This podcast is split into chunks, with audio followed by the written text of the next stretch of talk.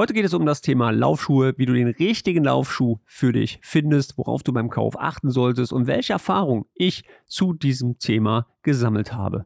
Auf geht's. Ich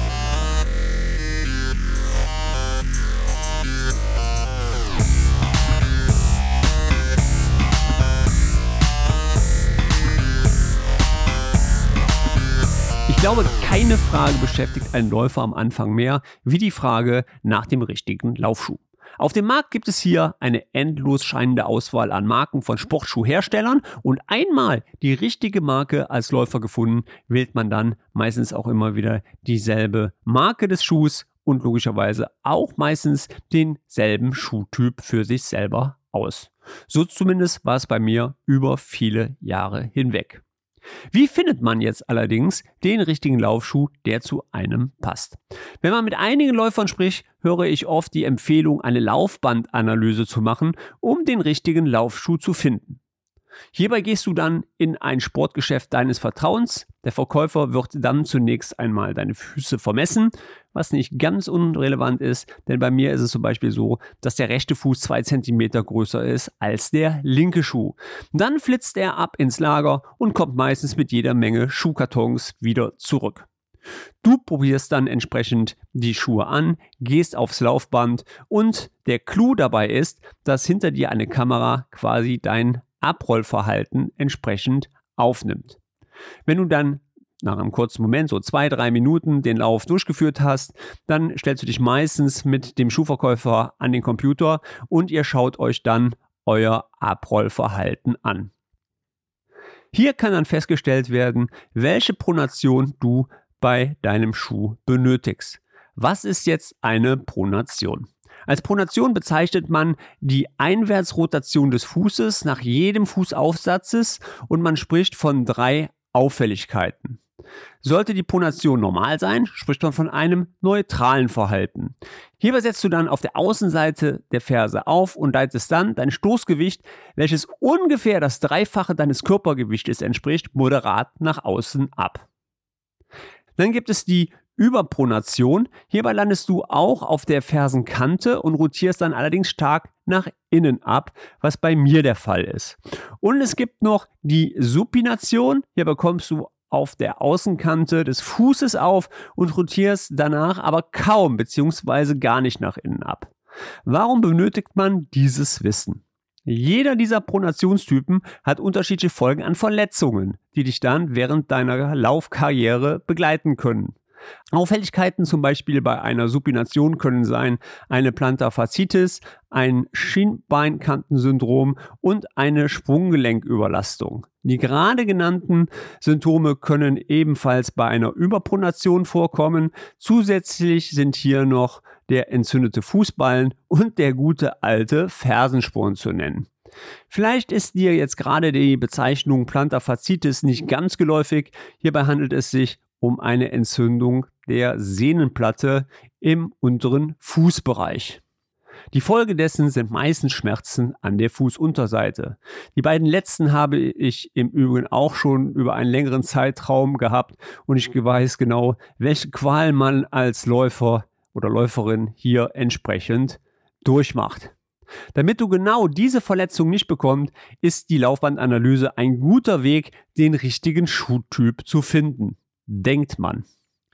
Dann fragt dich der Verkäufer meistens noch, welchen Belag du am häufigsten läufst, also Straße, Wald etc. Warum braucht er diese Information von dir? Da er hieraus für dich die richtige Dämpfung auswählen kann. Trainingsschuhe haben oft eine bessere Dämpfung als Wettkampfschuhe und jede Dämpfung ist für einen unterschiedlichen Belag und, ganz wichtig, Körpergewicht ähm, bestimmt. Wie gerade schon gesagt, kommt beim Aufprall circa das Dreifache deines Körpergewichtes auf deine Gelenke auf und durch die richtige Dämpfung werden quasi diese Kräfte etwas abgefangen. Grundsätzlich könnt ihr euch merken, benutzt jeder Schuhhersteller sein eigenes Dämpfungssystem. Brooks zum Beispiel benutzt Glycerin zum Weichmachen der Sohle. Hierbei handelt es sich um ein Zuckeralkohol, der oft zum Weichmachen von Kunststoffen verwendet wird. Seit letztem Jahr spritzt Brooks, glaube ich, auch zusätzlich noch Stickstoff mit in die Sohle. Somit wird die Sohle noch etwas weicher. Bei Brooks übrigens wurde auch der Laufschuh selber nach dem entsprechenden Dämpfungssystem benannt, zum Beispiel der Glycerin 20. Essex dagegen arbeitet schon über Jahre hinweg mit einer Gelsohle. Hierbei wird die Sohle an den Stoßstellen, also wo der Fuß am häufigsten aufkommt, durch einen Gelkern gedämpft. Im Übrigen laufe ich seit Jahren einen Essex-Schuh und habe mir jetzt dieses Jahr zum ersten Mal einen Brooks als Zweitschuh zugelegt. Wenn du dann entsprechend den richtigen Schuh gefunden hast, fängt dann quasi die Krötenwanderung an, nämlich von deiner Tasche in die Tasche des Schuhhauses und du nimmst dann diesen Schuh mit nach Hause. Ach so, im Übrigen, es heißt nicht, dass automatisch der teuerste Schuh der beste Schuh für dich ist zum Laufen. Und genau so habe ich es über viele, viele Jahre gemacht. Bei der Analyse damals kam raus, dass für mich der ASICS GT 2000 der beste Laufschuh ist, der für mich als Lauftyp entsprechend am besten passt. Das ist ein Überprotonationsschuh und da die Sohle von ASICS nicht ganz ausgereicht hat, meine Überprotonation zu stützen, haben wir zusätzlich noch mit einer Curix-Einlage gearbeitet. Mit dem Schuh bin ich dann über viele Jahre gelaufen. Ich habe mir auch immer wieder den GT 2000 gekauft. Ich habe mir immer wieder die entsprechenden Schuheinlagen gekauft. Immer wieder gleicher Typ, gleicher Schuh. Ich hatte allerdings auch immer wieder Probleme. Mir taten die Beine weh, gerade nach Langläufe. Knieprobleme, Fersensporen, Muskelprobleme und, und, und. Ich habe das immer auf mein Alter geschoben, schließlich bin ich ja auch nicht mehr der Jüngste. Mein Orthopäde dagegen hat mir über viele Jahre im Ohr gelegen, dass ich mir doch endlich mal ein paar Einlagen zulegen soll, denn für meine Füße wären Einlagen die richtige Wahl. Ich hatte aber damals schon Einlagen bei der Bundeswehr und mit denen war ich damals überhaupt nicht zufrieden. Im Gegenteil, ich hatte immer Blasen an den Füßen und die Dinger passten gar nicht bis jetzt auch noch mein Hausarzt Anfang des Jahres anfing, dass ich mir wohl besser nochmal ein paar Einlagen zulegen soll. Also ab wieder zum Schuhladen meines Vertrauens. Jetzt brauchte ich allerdings keine Laufbandanalyse, denn ich brauchte jetzt einen Neutralschuh, weil natürlich später entsprechend meine Einlage die Stützung meines Fußes vornimmt. Mit den neuen Schuhen und dem Rezept vom Orthopäden dann ab zum Schuhtechniker und die Abdrücke gemacht. Den Schuh habe ich bei ihm gelassen, denn er fertigt dann anhand dieser Einlegesohle, die ja in dem Schuh ist, entsprechend dann die neue Einlage an. Und dann kam der erste Lauf. Beim Abholen meiner Schuhe sagt er noch zu mir, Blenky, lauf mal nicht zu lang, maximal ganz kleine Runde. Ich dachte mir, okay, kleine Runde, 12 Kilometer, passt und ab. Solltet ihr auch mal Einlagen bekommen und den ersten Lauf machten, empfehle ich euch, hört auf euren Orthopäden. Bei mir war es dann nach sieben Kilometer Schluss mit lustig und ich bin dann mal ganz ruhig nach Hause gegangen. Ja, aber was soll ich sagen? Ich hätte nie gedacht, dass Einlagen eine so große Wirkung haben.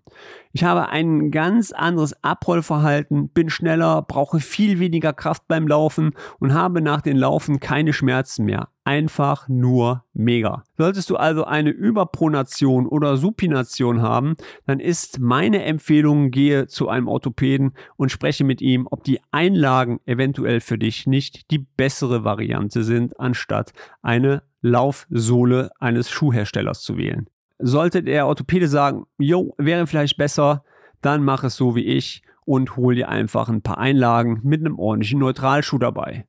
Um dir eventuell ein wenig Laufarbeit zu ersparen, du kannst dir das Rezept auch beim Hausarzt holen. Aber nach dem Gespräch mit meinem orthopädischen Schuhtechniker äh, wissen die manchmal nicht genau, was auf das Rezept drauf soll.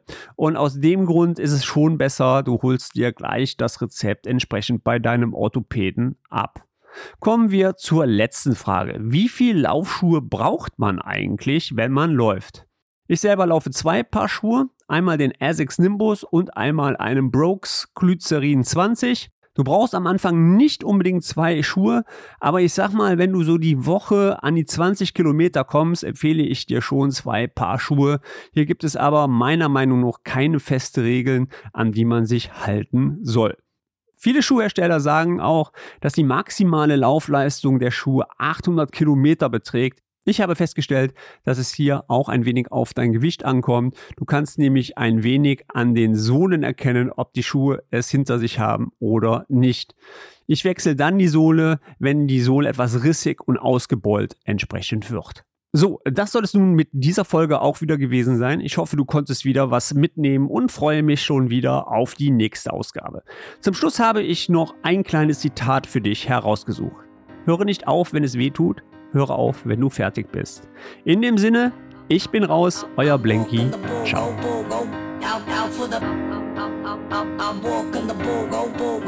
Out, out for the